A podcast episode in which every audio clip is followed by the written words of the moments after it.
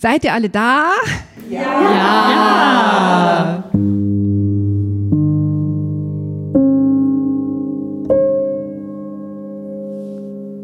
Heute aus dem Eine Welthaus in München. Wir sind nicht die einzigen hier im Eine Welthaus und draußen tobt auch noch der Wiesenwahnsinn, aber wir versuchen trotzdem konzentriert über Sprache zu sprechen.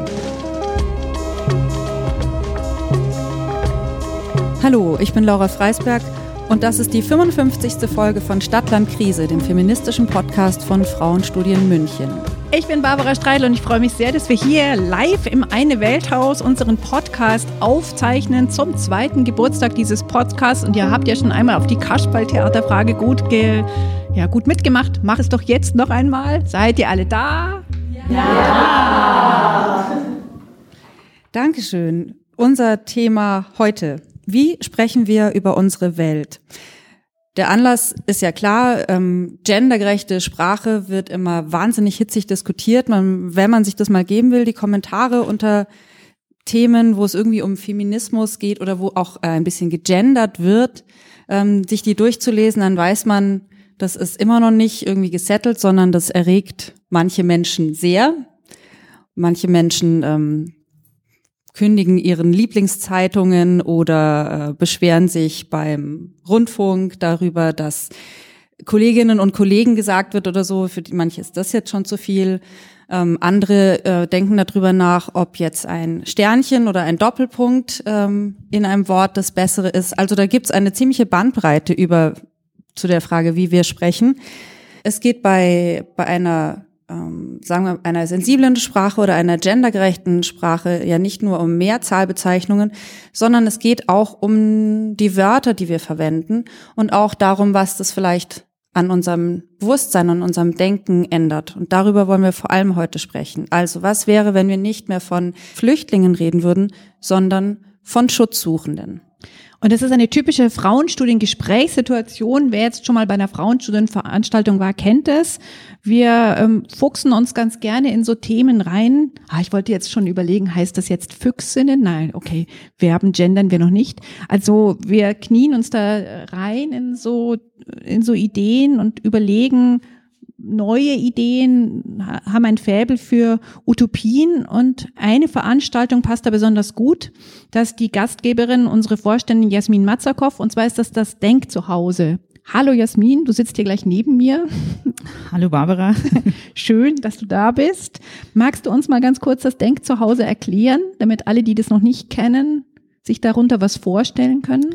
Ja, wir haben das angefangen vor Corona äh, in meinem Wohnzimmer, so ein bisschen nach der Tradition der Consciousness Raising Groups. Die gibt's schon ein paar Jahrzehnte und eigentlich sozusagen geht's um einen geschützten Raum, ähm, eine Gruppe von Frauen oder Menschen, die, die sich unterhalten wollen über viele alltägliche Dinge eigentlich. Und über diese alltäglichen Dinge kommen wir sehr schnell an größere Strukturen ran und können die anfangen zu begreifen, anfangen zu, zu verstehen und dann vielleicht auch zu ändern, also auch wieder im Kleinen. Und dafür ist Sprache wahnsinnig wichtig, dass wir Sprache finden für die Sachen, die passieren, ähm, für die Strukturen, in denen wir uns bewegen.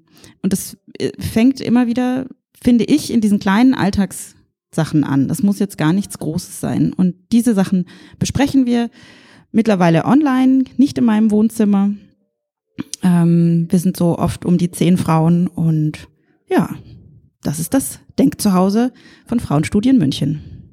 Und Denkzuhause auch, weil wir irgendwie einen eigenen Begriff dafür haben wollten. Consciousness Raising Groups klingt natürlich cool, aber eigentlich müsste es dafür ja auch eine deutsche Übersetzung geben. Und vielleicht hat die erste Frauenbewegung ja auch sowas gemacht und hatte nur noch nicht dieses Wort dafür. Ich glaube schon. Davon ist auszugehen. Ja, unsere andere Mitfrau, die hier ähm, ein eigenes Mikro hat sozusagen, ist Julia Fritsche. Hallo. Hallo, herzlich willkommen. Du hast dich ja schon mit dem Thema Sprache und wie genau wir sprechen, nicht nur aufgrund deines Berufs als Journalistin befasst, sondern das ist irgendwie schon auch so dein Steckenpferd geworden, oder? Magst du mal erzählen, wie es dazu gekommen ist? Ja, ich beschäftige mich hauptsächlich mit Utopien in den letzten Jahren, weil ich, äh, wie ihr auch, wahrscheinlich alle in einer besseren Welt leben möchte, in einer besseren Welt für alle. Und dann bin ich aber auch, äh, bin ich auf dieses Konzept Framing gestoßen. Also, welche sprachlichen Rahmen verwenden wir, um über unsere Welt zu sprechen? Und da ist mir aufgefallen, vor allem wenn wir über Utopien sprechen, ist es total wichtig, weil meistens wissen wir, wogegen wir sind. Also wir sind gegen das Patriarchat und viele sind gegen den Kapitalismus und Profitlogik. Wir sind gegen Rassismus, wir sind gegen Armut, wir sind gegen diese soziale Schieflage weltweit. Aber der, unser Gehirn kann das Wort gegen oder das Wort nicht ganz schlecht denken. Also wenn ich jetzt sage, denkt nicht an Merkels Raute, Wer hat an Merkels Raute gedacht? Bitte einmal die Hände hochheben. Mal Klar, ich sagen, ich. Ja, ich. Okay, ähm, und für alle unsere HörerInnen, 100 Prozent hier im Raum haben die Hand gehoben. Das heißt, ähm, wir können etwas nicht nicht denken. Also es ist ganz schwer zumindest. Und so ist es eben ähm, mit politischen Begriffen auch. Wenn wir nur sagen, wir sind gegen den Kapitalismus, dann entsteht gar kein Bild in unserem Kopf. Das heißt, wir brauchen da eine Sprache. Was ist denn das dann? Oder wenn wir sagen, wir sind ich bin gegen Wirtschaftswachstum, dann denkt unser Gehirn nur Wirtschaftswachstum, Wirtschaftswachstum, Wirtschaftswachstum und wir können gar nichts anderes denken. Das heißt, wir brauchen da eigentlich äh, eine andere Sprache, also zum Beispiel sowas wie ähm, ich würde gerne eine Wirtschaft haben, eine maßvolle Wirtschaft, eine genügsame Wirtschaft. Und damit habe ich mich beschäftigt im Zusammenhang, also ich habe mich mit Sprache beschäftigt, weil ich an Utopien interessiert bin und glaube, wir brauchen diese Bilder, um voranzukommen, auch Sprachbilder. Wir brauchen nicht nur Sprachbilder, wir brauchen natürlich auch Konzepte. Also was wäre jetzt ein, ein positives Konzept zu Antikapitalismus? Das wäre Gemeinwohl zum Beispiel. Oder was ich vor paar Jahren gelernt habe, ein, ein Wort, was sich einigermaßen erklärt, ist eine, ein enkeltaugliches Wirtschaften. Also ein Wirtschaften, das sozusagen zwei Generationen schon mal mitdenkt. Ist auch ein, schöner, ist ein schönes Wort auch für Nachhaltigkeit, aber Nachhaltigkeit steht ja mittlerweile überall drauf. Darüber könnten wir auch noch reden, auch wir können wahrscheinlich endlos darüber reden, wie sich auch Begriffe abnutzen. Ich habe vorhin das Beispiel mit Flüchtlingen und Schutzsuchenden gebracht. Und eigentlich sollte man ja meinen, dass Flüchtlinge auch schon ein, ein starkes Wort ist, dass da das Schutzsuchende mit drin steckt. Aber da kommen wir jetzt gleich nochmal auf Jasmin, die uns äh, diesen, ähm, dieses Beispiel im Vorfeld gebracht hat. Es macht anscheinend doch einen Unterschied, oder? Genau. Das war ein Artikel bei Krautreporter ähm, und der ist mir so richtig reingefahren irgendwie. Genau, das äh, Krautreporter, das ist ja so ein JournalistInnen-Kollektiv ohne ein fettes Mediahaus dahinter. Und ähm, du hattest, ich lese mal vor, was du mir geschrieben hast. Und zwar hast du einen Artikel gefunden, da ging es um eine Tragödie nahe der griechischen Insel, Insel Rhodos, ist ein Boot gekentert, in dem sich Menschen auf dem Weg von der Türkei nach Italien befanden. Und du hast diesen Artikel ähm, gelesen und hast mir geschrieben, ich lese mal vor, du erinnerst dich, in diesem Artikel ist ein anderes Wort statt Flüchtlinge verwendet worden und ich muss seither darüber nachdenken und das andere Wort ist eben Schutzsuchende. Warum hat das so viel bei dir ausgelöst, Jasmin? Ich glaube, weil ich das Bild von mir habe, dass ich ein empathischer Mensch bin und sowieso sozusagen schon ähm, auch bei dem äh, Wort Flüchtling oder Geflüchtete ähm, empathisch diesen Menschen gegenüber bin und gemerkt habe, wie viel stärker dann Schutzsuchende doch bei mir ankamen nochmal als, als deren Realität. Und, und dass ich da auch beteiligt bin. Ich war anders in diesem Schutzsuchenden beteiligt. Also es ist was anderes, äh, Schutzsuchende abzuwehren, als Geflüchtete abzuwehren. Trotz allem, also so abgestumpft sind wir, denke ich, als Gesellschaft eben doch und eben auch ich. Also ich war so bestürzt auch über mich und ähm, fand, also das war einfach der ganze Artikel konsequent, nicht hin und wieder mal das Wort Schutzsuchende, sondern einfach konsequent verwendet. Und ich fand das äh, wichtig. Ich glaube, warum viele ja auch ähm, nicht Flüchtling sagen, ist, weil es der Flüchtling ist und weil damit immer dieses Bild evoziert wird, das sind eigentlich Männer und nicht vielleicht auch äh, Frauen oder nicht-binäre Menschen oder Kinder mit dabei oder sowas. Und äh, es ist auch so eine Verniedlichungsform mit drin, dieses Ling. Und ähm, ich finde jetzt Schutzsuchende sehr allgemein. Das wären für mich auch Frauen, die in Frauenhäuser gehen müssen oder so.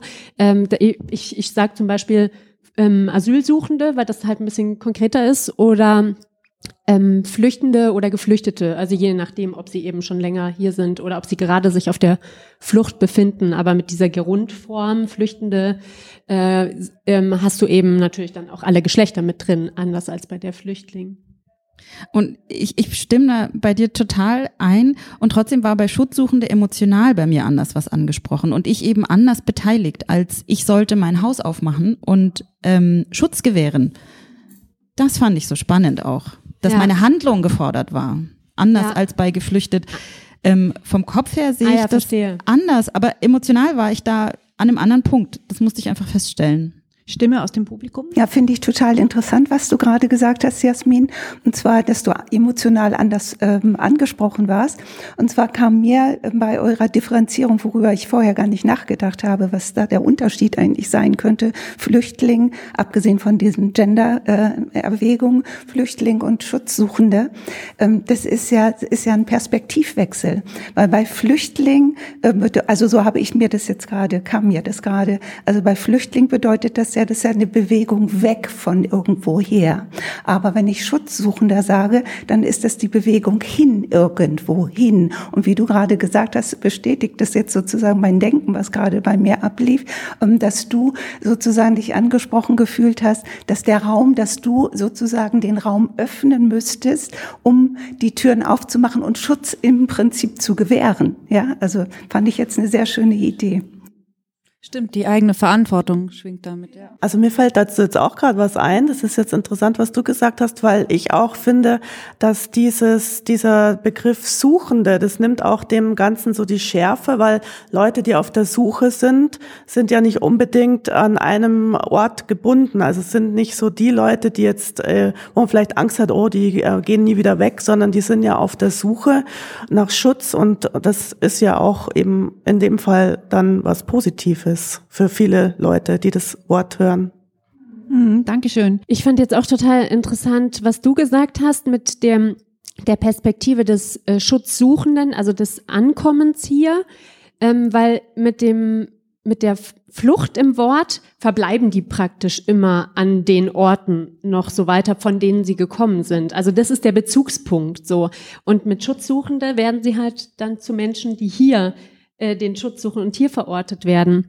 Und ähm, viele haben sich ja gewundert, warum zum Beispiel die Willkommensbewegung ähm, irgendwann dann abgeebbt ist. Und da gibt es eben auch aus Framing-theoretischer Perspektive ähm, diese Analyse zu sagen, ja, willkommen ist eben nur ein sehr kurzer Moment.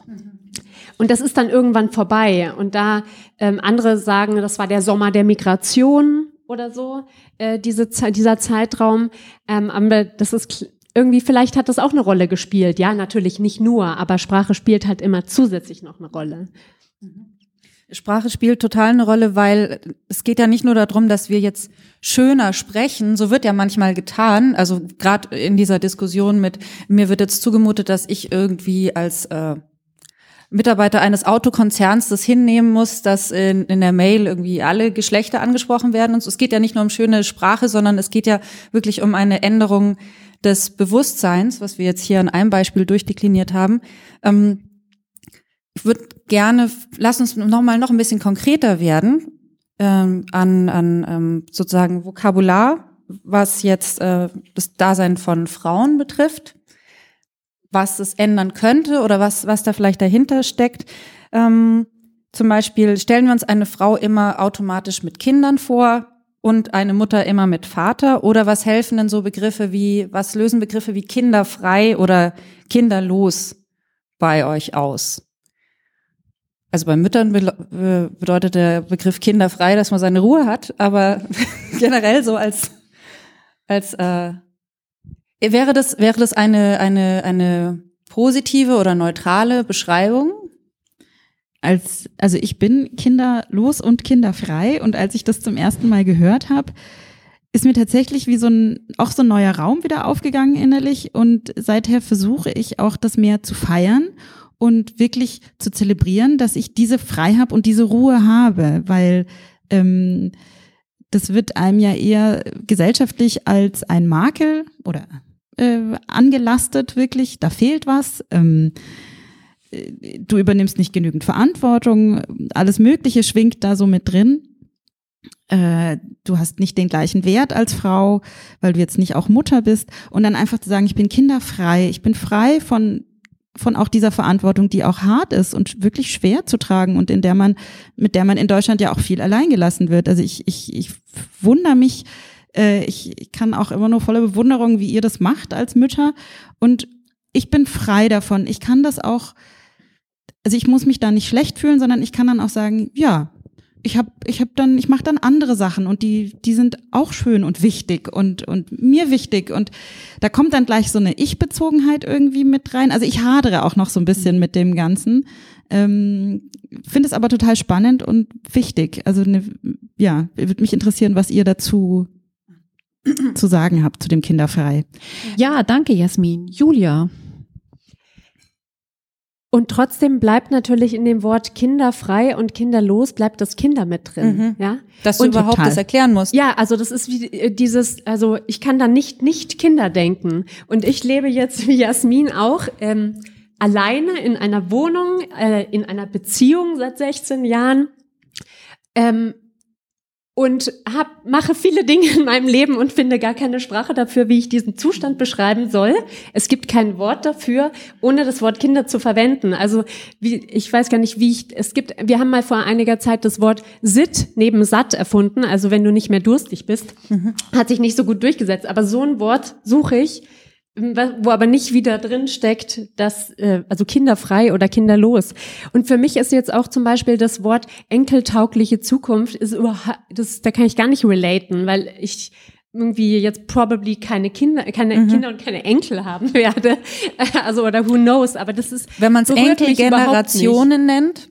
Ja, das, das hat irgendwie mit mir gar nichts zu tun. Mhm. Also ist eben unterschiedlich, mhm. ne, was man damit dann evoziert so. Jasmin nochmal ich, ich finde es ganz spannend, dass du das jetzt auch sagst mit diesem, dann denkt man eben an die Kinder, weil ich vorhin mit dem Ich, also auf dieses Ich-Bezogene ja so kam und darüber so stolpere.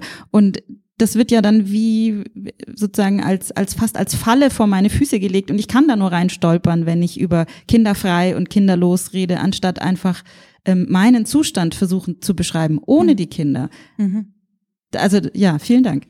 Eine Stimme aus dem Publikum.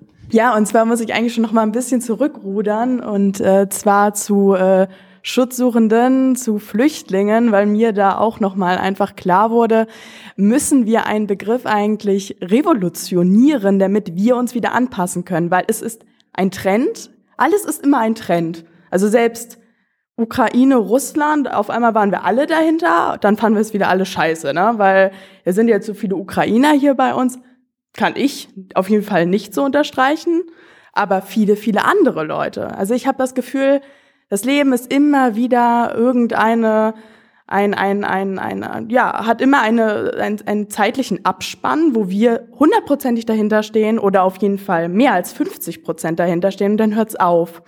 Und ich finde, natürlich kann ich nie alle Menschen ansprechen. Also du fühlst dich nicht angesprochen von einem Begriff. Äh, ich natürlich äh, auch nicht. Also ich habe auch noch keine Kinder und auch keine Enkelkinder, aber viele andere Menschen. Also müsste man ja prinzipiell eigentlich eine Mitte finden, wo, und jeder Mensch kann gut mit Bildern arbeiten im Übrigen. Äh, das ist so mein erster Gedanke, dass man nicht zu viel debattiert, sondern eben, ich glaube, du hattest das gesagt, viele Lösungsansätze auch findet, äh, dass man ja immer die Menschen mitzieht, weil nicht jeder will mit, aber sie müssen, sie müssen, sonst bleibt es stehen. Noch eine Stimme aus dem Publikum? Ja, weil du sagst, ähm, die Begriffe sind das eine. Daran musste ich gerade auch denken, weil ich kann das, was ihr gesagt hattet mit kinderfrei und kinderlos und dass es immer was mit Kindern zu tun hat, äh, total verstehen. Andererseits denke ich mir, ich glaube, Männer haben dieses Problem nicht und die haben ja, die sind ja auch kinderfrei und kinderlos, aber die werden A nicht gefragt. Das hat natürlich auch eine zeitliche Ebene, die könnten ja theoretisch mit 70 auch noch Vater werden, ist klar. Aber aber das ist, glaube ich, nicht deren Thema. Und klar können wir uns jetzt über neue Begriffe irgendwie Gedanken machen, aber was ja dahinter steckt, ist ein größeres Problem, dass, dass, dass du halt eben als Frau immer kindbezogen gedacht wirst. Ja, total. Darf ich ganz kurz dann noch einhaken, weil Jasmin meinte, ähm, dass du dann, dann stolperst du über so eine Ich-Bezogenheit. Ja, Entschuldigung, äh, was ist denn bitte das Problem? Also da sind wir ja fast schon an einem gesellschaftlichen Tabu, dass eine Frau nicht auf sich selbst bezogen sein darf und glücklich und erfüllt und sagen darf, yeah, ich äh, feiere meine Freiheit. Ja, genau. Und das tut mir auch an dem Wort kinderfrei gut und ich versuche wirklich diese Freiheit immer mehr in den Vordergrund zu stellen und das zu genießen.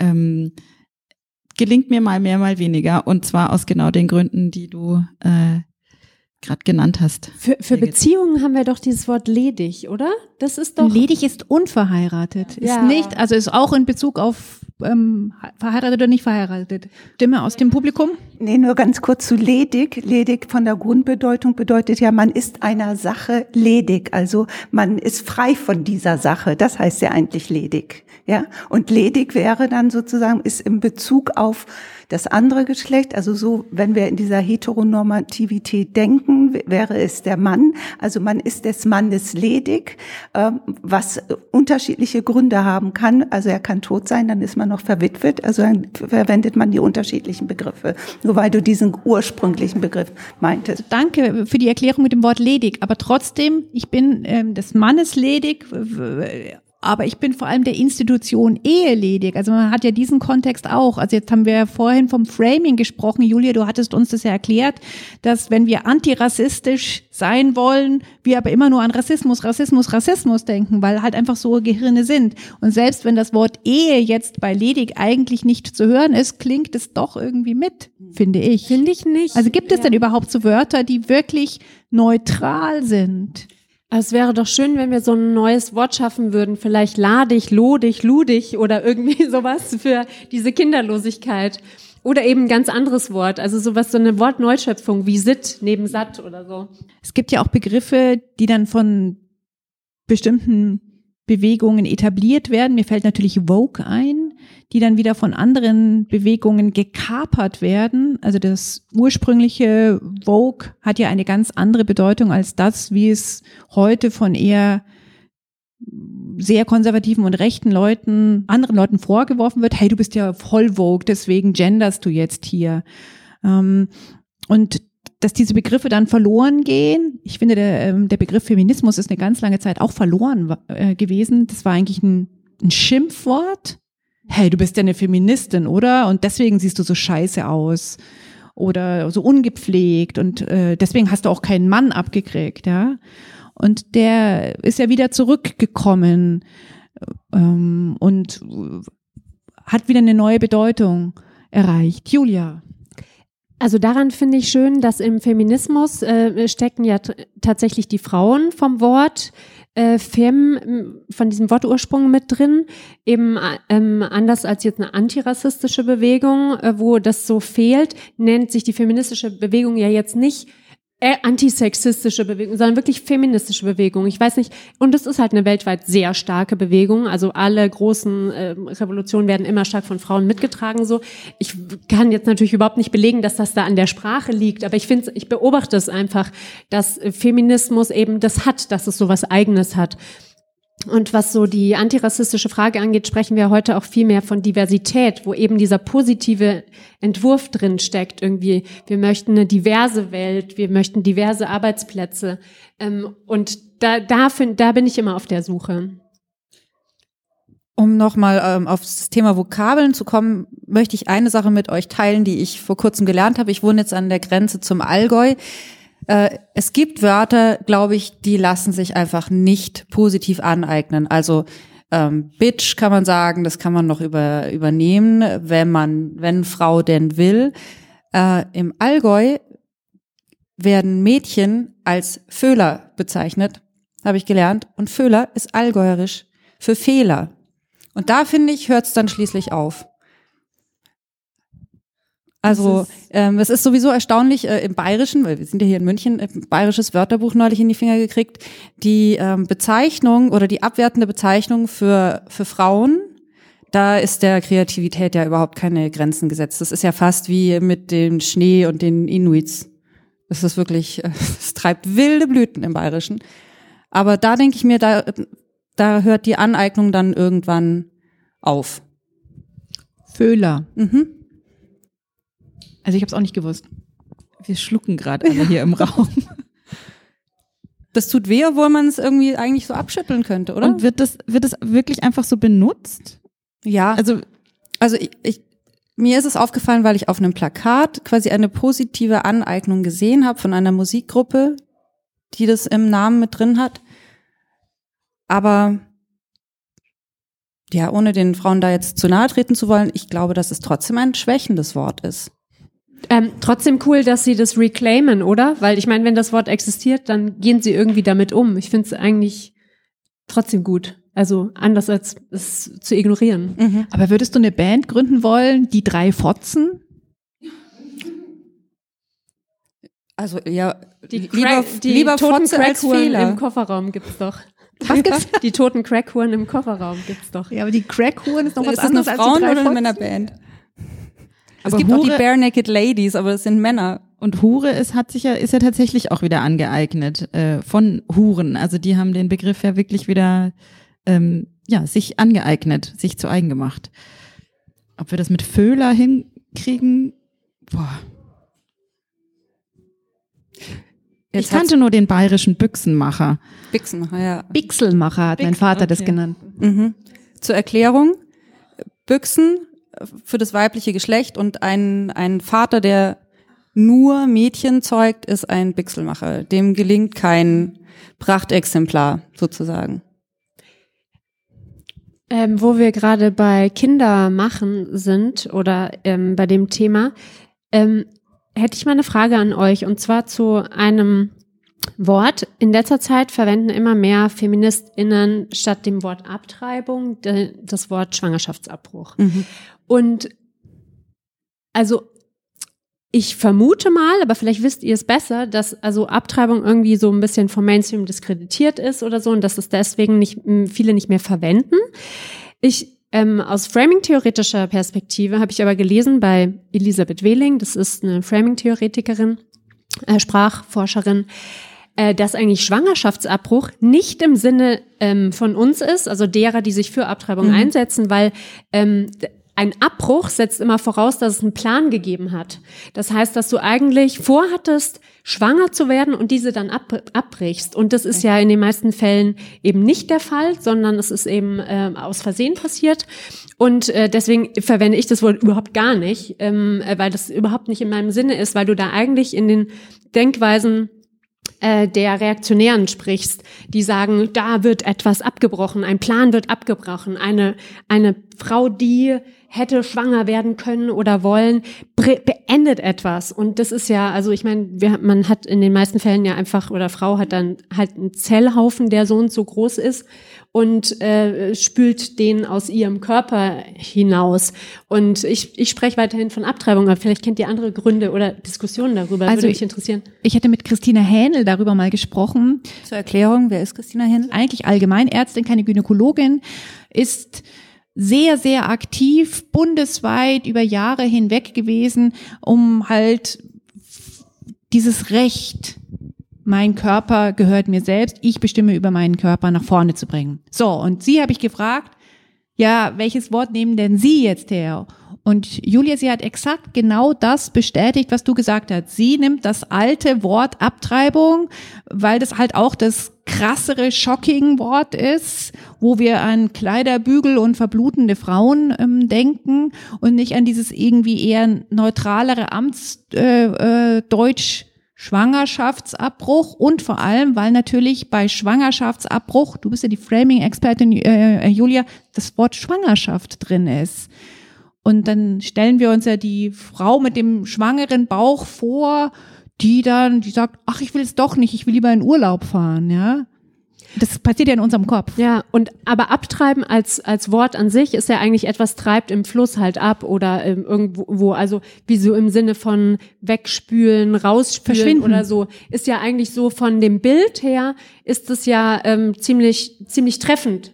Äh, deswegen äh, ist es halt nur so von Reaktionären so aufgeladen und natürlich auch von der ganzen gewaltvollen Geschichte der Abtreibung, wo das illegalisiert stattfand und unter sehr viel Leid. Aber mal Frage hier an, äh, an uns alle, welche Wörter nehmt denn ihr für das Thema? Sagt ihr eher Abtreibung? Ist es der Abtreibungsparagraph? Da Stimme aus dem Publikum? Also ich verwende auch den Begriff Abtreibung, einfach weil ich finde, was du auch gesagt hast, mit diesem Plan, der abgebrochen wird, es bringt einen als Frau selber in Erklärungsnot. Warum ja, ziehst du den Plan nicht durch? Warum bringst du das denn jetzt nicht zu Ende? Und so finde ich, ist es auch, wenn du dich erklären musst, warum du keine Kinder hast. Du hast ja auch gesagt, ein Mann, der kriegt diese Frage nicht gestellt. Du als Frau, sei es jetzt im Job, bei Bewerbungen, auch unter Freunden habe ich auch ganz oft, ich habe für mich entschieden, ich bin jetzt an dem Punkt, wo ich sage, ich möchte in Zukunft keine Kinder. Oh, warum nicht? Ja, warum muss ich das denn jetzt erklären? Ich habe das für mich entschieden. Ich habe eine kleine Schwester, da habe ich gesehen, wie das läuft und habe zwei Katzen zu Hause, habe einen Hund und das reicht mir. Also ich weiß nicht, ob das in zehn Jahren noch genauso ist, aber warum muss ich mich jetzt gerade in diesem Moment anderen erklären für die Entscheidung, die ich selber treffe? Ich bin ja ein eigenständiger Mensch. Und das fand ich auch so schön, dass du gesagt hast, dieser Plan, der abgebrochen wird, ich muss mich niemandem erklären, also der Regierung nicht, es sei denn, ich habe jetzt eine Straftat begangen, aber das ist eine Sache, das ist mein gutes Recht und wenn eben, sei es auch mit dem Thema Vergewaltigung und dann der Plan wird abgebrochen, ich habe ja nicht geplant, vergewaltigt zu werden. Warum muss ich das jetzt durchziehen? Weil es diese heteronormative Welt einfach möchte, sehe ich als eigenständige Person einfach auch nicht ein. Da gibt's noch eine Frage oder eine Anmerkung? Ja, genau. Also ich glaube, weil als ich das erste Mal sprach, meinte ich, dass man ähm, ja manche Menschen mitziehen muss. Und damit meinte ich auch einfach Begriffe zu haben. Ich glaube, das hattest du gesagt, die man dann einfach als Iststand nimmt. Sagen wir jetzt mal Abbruch, ähm, weil wir gerade drüber sprechen. Ich finde dann doch irgendwie es fast es ist fast das äh, ja für das wir uns entschieden haben, nämlich einen Abbruch. Wir haben uns dafür entschieden, kein Mann, nicht meine Mutter, nicht meine Katze und nicht mein Hund, sondern ich habe mich für diesen Abbruch entschieden. Und da kommen wir dann auch noch mal dazu, wie wir das dann auch irgendwie für uns definieren. Brechen wir jetzt ab, weil, weil, weil wir scheiße sind oder weil wir nichts drauf haben oder weil wir mal ein bisschen Lust hatten, Sex zu haben und jetzt sind wir schwanger, na, hoppala. Das ist für mich definierbar. Für mich, wenn ich etwas abbreche, heißt es nicht gleich, ich habe einen Fehler gemacht. Wenn ich etwas abbreche, einen Schwangerschaftsabbruch, ich finde dieses Wort für mich fasst das, was ich machen würde, am besten zusammen. Es ist ein Abbruch, aber ein Abbruch ist nichts Schlechtes. Wenn ich ein Studium abbreche, weil es mir erst super doll gefallen hat. Wie oft habe ich überlegt, äh, Rechtswissenschaften abzubrechen?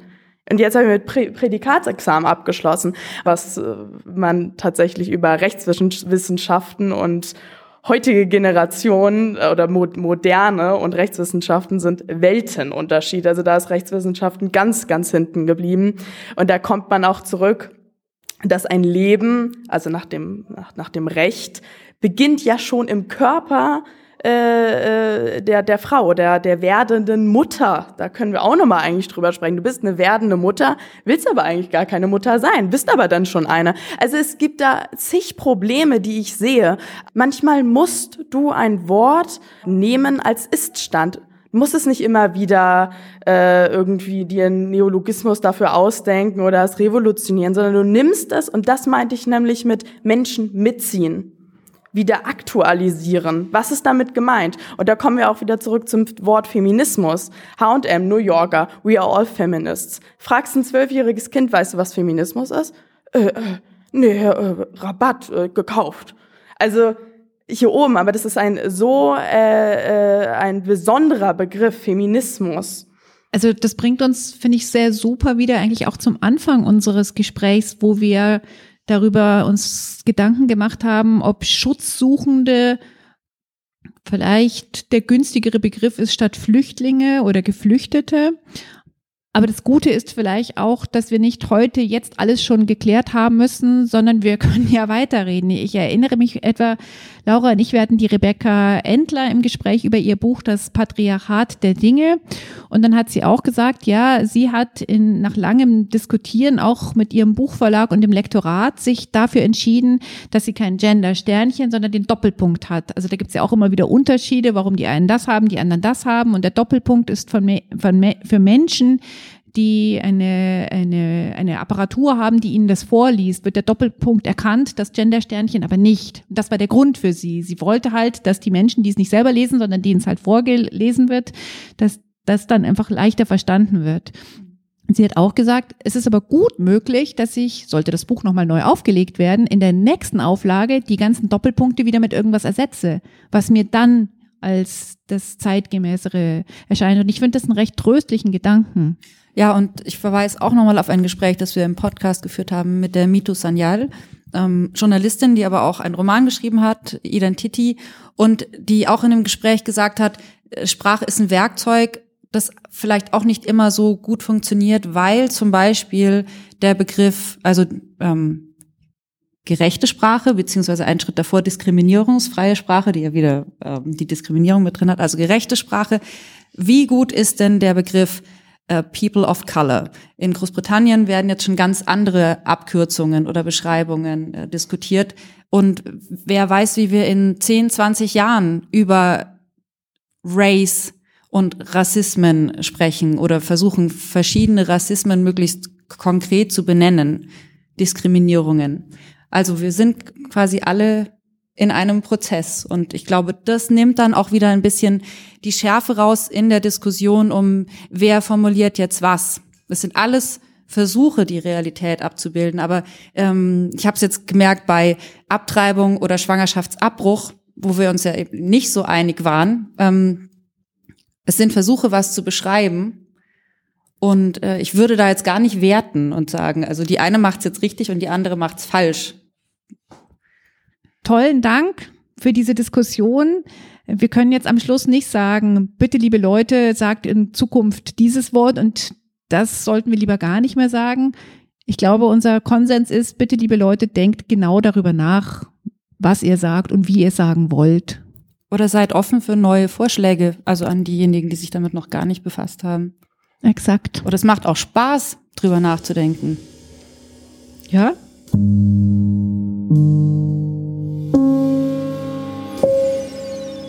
Wenn ihr uns äh, finanziell unterstützen wollt, über Geld haben wir heute gar nicht so viel gesprochen, wie man eigentlich sehr auch machen könnte. Äh, auf unserer Homepage sind alle Infos dazu. Frauenstudien München. Feedback, Kommentare, Themen wünschen immer gerne. Und es war jetzt zu hören, die Frauenstudien sind ein nettes Grüppchen. Wer gerne auch mal zu einer Veranstaltung kommen möchte oder zu einem Podcast, meldet euch bei uns unter podcast.frauenstudien-muenchen.de. Vielen Dank fürs Kommen. Tschüss und geht ihr jetzt alle heim? Ja!